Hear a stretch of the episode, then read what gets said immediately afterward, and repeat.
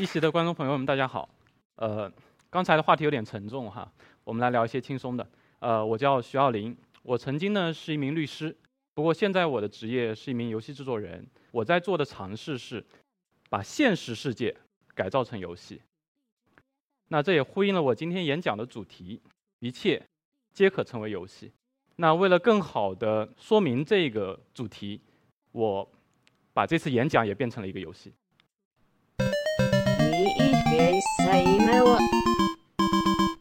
游戏开始了，你准备好了吗？那刚才的视频中提到了三把钥匙，藏在一个叫绿洲的世界中，这是电影《头号玩家》的剧情。在我这个演讲里啊，也藏了三把钥匙，他们的线索贯穿于这个演讲的始终。接下来我们讲一下游戏规则。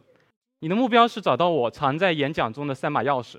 那找到三把钥匙之后呢，还不是游戏的终点。你需要根据钥匙上的线索和提示，找到一个终点对应的网站，并破解在上面的最终谜题。更关键的是，这个游戏不只针对在一席现场的朋友们，无论是在直播还是在一席的公众号上，只要你看到这个视频，你就可以打破屏幕的界限，来到我身边，参与到这个游戏里面来。我们也给大家准备了丰厚的奖励。第一个破解最终谜题的玩家将得到一个价值一万元的神秘礼品。前二十名的玩家将从第二列的随机的三件神秘礼物中获得其中一件。当然，不是前二十名呢也没有关系，只要你通关，你就会获得一份来自奥秘之家的一个随机的礼物。那其实我刚才讲的这一切啊，是一个非常典型的游戏化的例子。游戏化的英文叫 gamification，这是我最早从一本书上学到的。这是二零一二年的一本非常。有启发性质的书，它的作者叫简·麦格尼尔。在这本书里面啊，他就提到了一个非常非常开创性的观点：游戏世界是一个比现实世界更美好的世界。游戏可以弥补现实世界的不足和缺陷，而用游戏化的方法可以让现实变得更美好。简·麦格尼尼尔是怎么论证这一点的呢？我引用了他的一张图片。这张图，这是一个非常怪异的表情。简·麦格尼尔在这个表情中读到了四种情绪：专注、紧张。惊讶，以及即将到来的非常夸张的喜悦。我给大家一个问题：这是一个什么样的表情？这是一个什么样的场景下产生的表情？那么这个玩家呢，是即将在游戏中获得一个史诗般的胜利。那这个表情我在很多地方也看到过，尤其是在我弟弟玩王者荣耀的时候，或者在我的妹妹在玩动森的时候。那这种表情在游戏玩家身上非常常见，但是。当我弟弟在读书的时候，我却发现那本书是他很好的一个睡眠辅助工具。为什么？为什么游戏世界会让人更专注？为什么游戏世界会让人更心潮澎湃？为什么很多人都像我一样觉得游戏世界比现实世界更加的美好？简麦格尼尔告诉我，游戏它设计就会给你一个宏伟的目标，一个你非常有认同感的目标，而当你每达成一步，每完成游戏中。的任何一小步成长，当你离这个目标更进一步的时候，你就会获得来自游戏内的非常夸张的反馈。你好棒呀！你升级了，你得到了一件史诗装备，你离我们的目标又近了一步。那这种激励，这种很及时的反馈，会让人心潮澎湃。这是游戏世界比现实世界更美好的地方。但简还告诉我说，其实用同样的方法运用于我们的生活，运用于现实世界也可以。这一席话。对这一席话让我心潮澎湃，那我当即就认为说，哎，做游戏是一件比做律师更有前途的事情。哎，做律师做永远面临社会的各种麻烦，而做游戏可以给人快乐。我觉得我找到了人生的方向，那就是做游戏。于是呢，我就找了我的三个合作伙伴，是三个什么人啊？一个另一个律师，一个做咨询的。好，问题来了，一个律师。一个搞咨询的，还有一个搞刑法研究的。你们会画画吗？不会。你们会写代码吗？也不会。你们做过游戏吗？没有。你们有钱吗？都是刚毕业的大学生，没有多少钱。那你们能做什么游戏呢？那这时候我想到一件事儿啊，我们不是要做电子游戏啊，我们是要把现实世界改造成游戏。那这就让我想到了我在二零一一年的时候在日本接触到的一个概念，叫密室逃脱。中国有一句老话叫。一屋不扫，何以扫天下？我们当时就认为说，如果想要把现实世界改变成游戏，那我们可以从改变一间房间开始。于是呢，我们就合伙了，每人掏了五千块钱，然后我在这个当时还是五八同城的租房网站上找了一个认为非常合适的房子，哎，很漂亮。但我们到了现场之后发现啊，它长这样。我们只有两万块钱的启动资金，我们要把这样的一个房子变成游戏，能做什么呢？想了很久，终于找到了一个很好的方法，叫一黑遮百丑。我把灯关了，放了一个小木人，打上一个时光投影钟，哎，突然房间中好像有了一些游戏的氛围。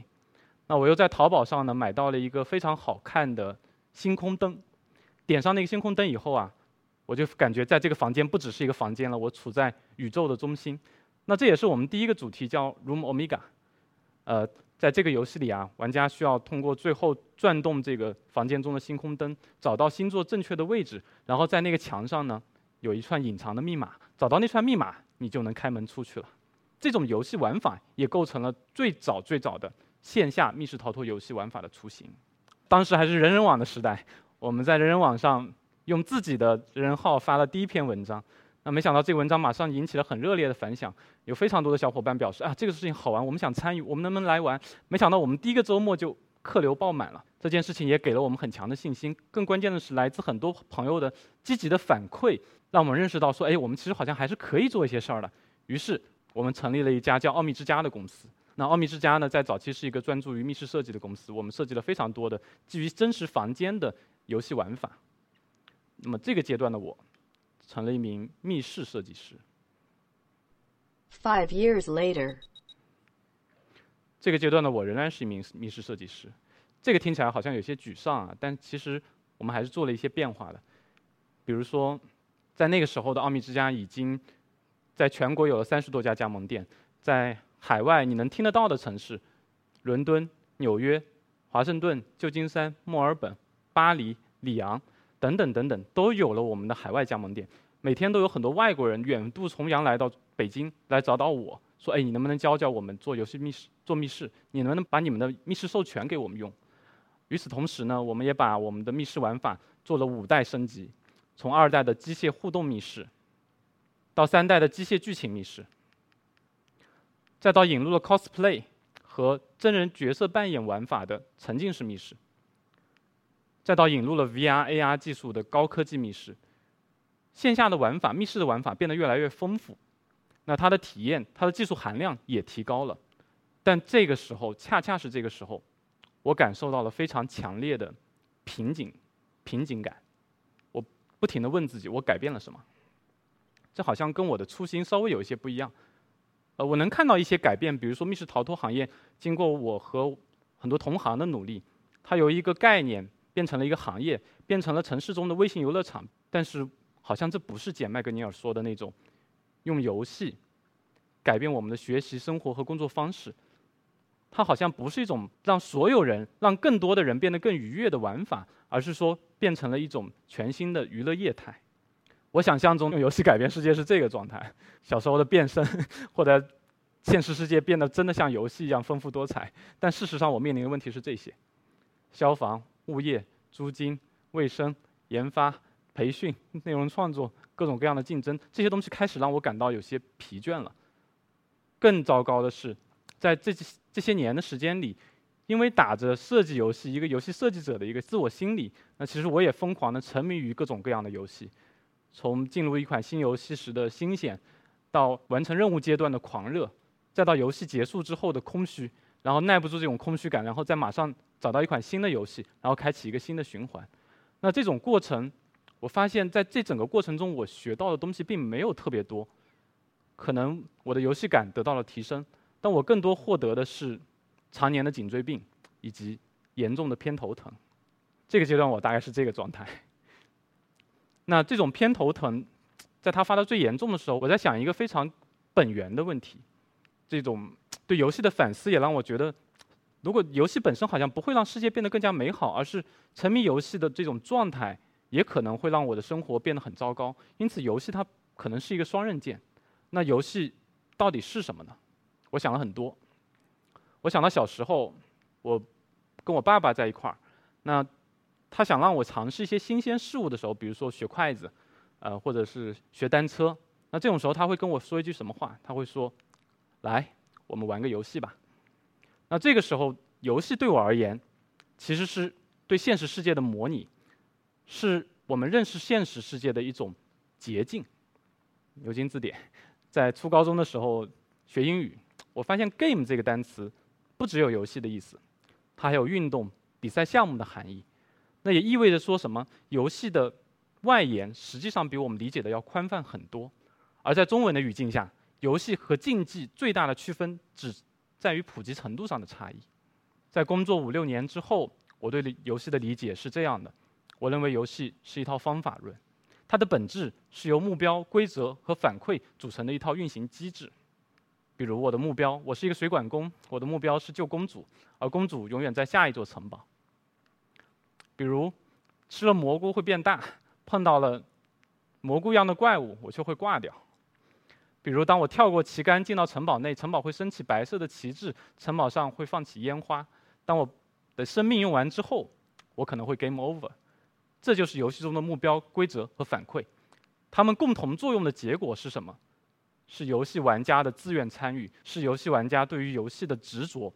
是不是可以把这种设计游戏的方法应用到生活中，应用到别的产业？我开始了这样的尝试。那最早呢，从一些很简单的事情开始，比如说我们把一辆宝马车改成了游戏。这是我们给某个公司团建日做的活动，车内逃脱加定向越野。我们给每某一个新化妆品的新品发布会做了游戏化的改编。那么在这个发布会结束的时候呢，所有参与的记者都不愿意走，他们很期望看到最后保险箱里到底是什么。比如说，我把我们的公司名片也设计成了一套游戏，这是一套卡牌游戏。更关键的是，游戏帮我完成了我生命中最重要的里程碑。我通过一款 VR 游戏向我的爱人求婚成功了。那这是一款什么样的游戏呢？这是一款。你会化身为书桌上一个矿泉水瓶大小，大概就这么小的一个小木偶，然后呢，你会面对三幅画，你要进到画的世界里去收集缺失的画的碎片。当你把所有的碎片都集齐之后，你会发现，哎，这三幅画变了，变成了我们的过往的一些照片。这时候，当他摘下 VR 头盔的时候，发现整个 VR 体验馆的外面已经布置布置成了求婚该有的样子，还有帅气的我。游戏帮助我完成了我人生的里程碑，也让我感受到，哎，游戏好像确实游戏化是这么做的。那在这里面，我注意到一个非常重要的细节：每一个参与者的表情。在这些照片中，你去看参与者的表情，你会发现这些东西：参与感、惊喜感、强烈的好奇心，以及更关键的是视角切换。游戏给了我们认知世界的全新视角。我给大家举个例子啊，比如说这个 PPT，这个 PPT，我告诉你它是一个普通的 PPT，和我告诉你三把钥匙中的有一把钥匙的线索就藏在里面，你看它的视角是不是立马不同了？这种尝试，它也给了我全新的视角，我决定做一些更夸张的尝试，比如说我能不能把北京、上海的地铁改编成一个密室逃脱？那我们都知道啊，地铁是人们的。公共生活空间，它是城市中最重要的通勤工具。那其实地铁不只是这个，地铁线路本身纷繁复杂，看上去就像一张巨大的神秘的网。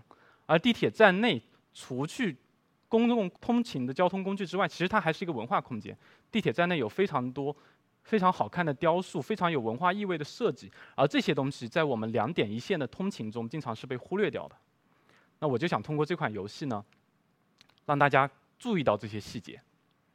于是我们设计了这样一个故事，是一个很俗套的故事。你是一个被困在游戏地铁线路中的幽灵，你要想办法逃出这个地铁的世界，你只能找到最终的站点。而你的手上呢有一包任务函，那这个任务函指向的线索全部来自于地铁站的站内装饰。当然，地铁是一个公共交通空间，我们不期望我们的玩家在游戏过程中的生命安全受到损害，我们也不期望他给公共空间。公共交通造成影响，因此在这个游戏设计的时候，我们特地采用了一个全新的思路，叫反向设计。那我们会优先去找到地铁站内我们认为安全的、有意有寓意的、有文化气息的那些装饰，那么基于它们来设计游戏环节，然后再把它用一个简单的故事串联起来。地铁这个项目上线了之后呢，非常多的玩家玩到了它，也给了我们很积极的评价。比如说，有的玩家因此认识了他接下来人生中最好的朋友。比如说，有的玩家真的像我们预计的那样，他感受到了地铁文化中那些被忽略的细节的美；更有玩家是一个宅男，居然因此出门了，这给了我们很大的鼓舞。而在诸多的地铁玩家中，有一个人，他竟然向我发起了挑战。他说：“你既然能把北京、上海的地铁改成密室，愿不愿意试一试，把一座十八平方公里的小镇改造成游戏？”行啊，那就试试呗。于是呢，我跟他来到了遥远的。北京呼伦贝尔额尔古纳市，这是中国的冷极。我到那之后，我才知道为什么，我马上就知道他为什么邀请我做这件事儿。因为呼伦贝尔它夏季旅游非常旺盛，它是最主要的草原的旅游目的地。但是冬天的时候，那边的平均气温达到零下三十度，它所有的旅游资源在那个时候都闲置了，越野车、导游、宾馆，四星级宾馆只要一百多块钱，广袤的雪原，还有野生动物园，还有冰雕。那我们就做了一款游戏，把所有的这些东西全部都串联起来。这是一款怎样的游戏呢？你到了机场之后，下飞机接机的不是导游，是戴着墨镜、穿着西装的黑衣人，他会给你敬礼，然后递上一个任务函。你到宾馆做的第一件事儿不是 check in，是找到你的接头人。冰雕城这个冰雕的造景被我们改成了一个很大的一个冰雕迷宫，而在迷宫的中心有全世界最冷的密室。你在雪原上会感受到被黑衣人追逐的像美国大片一样的感受，比如说这张图，而你会感受到车技娴熟的司机的漂移感。而为了把这个整个的游戏感营造起来，我们把整个额古纳市的地图都改成了一张游戏地图。这个游戏也受到了很好的反馈，有些人甚至称之为中国的北部世界。又一次的，因为这个游戏，我又认识了一个游戏玩家。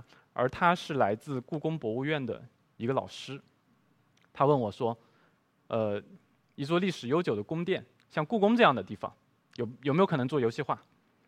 那我问他说：“那您的需求是什么？”他说：“故宫百分之四十的区域是中轴线，但有百分之八十的人集中在这儿，有没有可能通过一款游戏去实现人流疏导？你们觉得可能吗？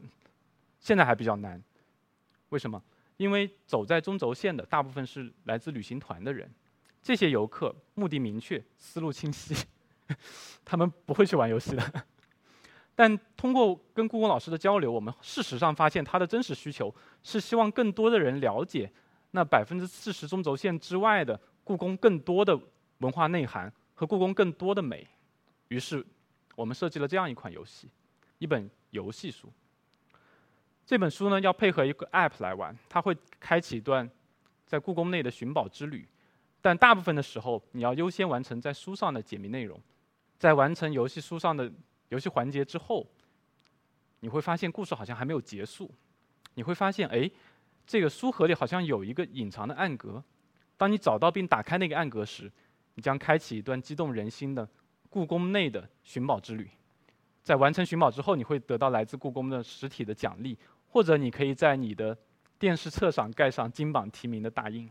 这个游戏有非常多的人，可能有好多观众也是已经购买了这个书，这也是给给我非常鼓舞的一件事儿。那其实更鼓舞的是这条评论，这个玩家提到说，他之前去故宫的时候都不解为什么故宫内有非常多的乌鸦，他认为乌鸦是一个不吉利的一个存在。但玩了这个书以后，他才意识到，原来在满清的时候，乌鸦是神鸟，因为他救过。满族人的祖先，而在故宫内呢是有专门的杆子，甚至专门喂养乌鸦的。因此，在故宫内听到乌鸦叫，其实是一件非常吉祥的事情。这其实用一句古话说，就是寓教于乐嘛。但它又不只是寓教于乐，因为我们实实在在的用游戏在达到一些更广更远的目的。更让我高兴的是，不止奥秘之家在做这样的事儿。这是一款。台湾团队开发的叫 w o r k R 的游戏，它的核心玩法呢是通过每天的走路来积攒步数，而步数会成为你的小飞船的能量，然后你需要通过这些能量来环游世界、环游宇宙。在玩这个游戏的时候，我每天早上多跑一万步。这是一款 Google 做的叫 Ingress 的游戏，那它鼓励你出行，鼓励你到达线下的各个目的地、各个标志物。那这些标志物呢，都变成了线下的据点，你可以抢占这些据点。当你获得三个据点之后，你可以把它们连起来，形成一个三角形。那这个三角形所辐射的虚拟地图上的虚拟区域就被你控制了。那我们最后呢，发现这个游戏玩的最好的是各个国家的飞行员，几年后，同一个团队做了非常著名的 Pokemon Go，这个我就不赘述了。这是我最喜欢的一款游戏，叫《健身环大冒险》。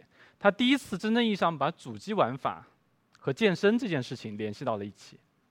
好，这个时候我们回顾一下，其实我们已经做了非常非常多的游戏化尝试。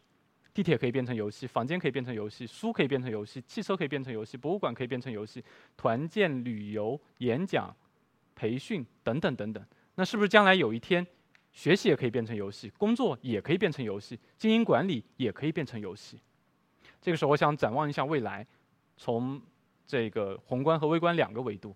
宏观上讲，从一九零零年到现在，科技迅猛的发展。人们为了生存所工作的时间，仅为生存工作的时间是一直在下降的。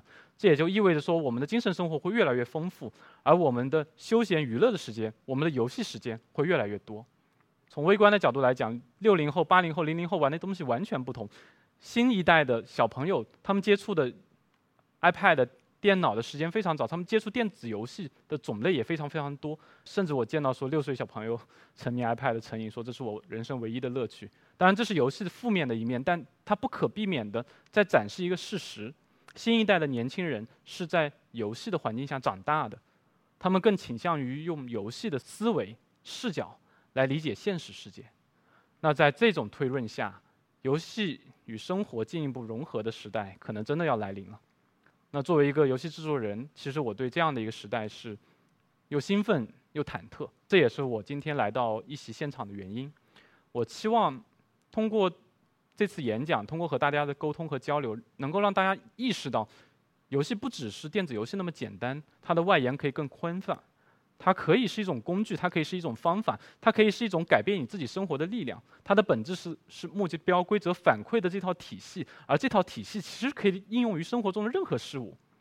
当你这样去尝试，当你这样去运用，你的人生可能会更加充满目的性。而如果我们所有人都这样去尝试，可能世界真的会变得比游戏还美好。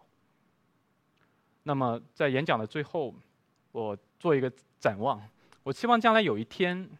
当我的孩子打开他的学习平板，当我的同事打开他的工作电脑，当我的妈妈打开他的健身环，他们都会听到同一个声音：游戏开始了。呃，最后补充一点，因为刚才提到，就是这个演讲是呃一个游戏，呃，尤其是对现在在看直播的这个观众，可能他你要真正找到三把钥匙，要想通关的话，会需要呃再多看几遍这个演讲的视频。那在这个一席公众号，到时候他们会发出这个视频，这时候你们会有足够的线索去破解它。我期待你的挑战。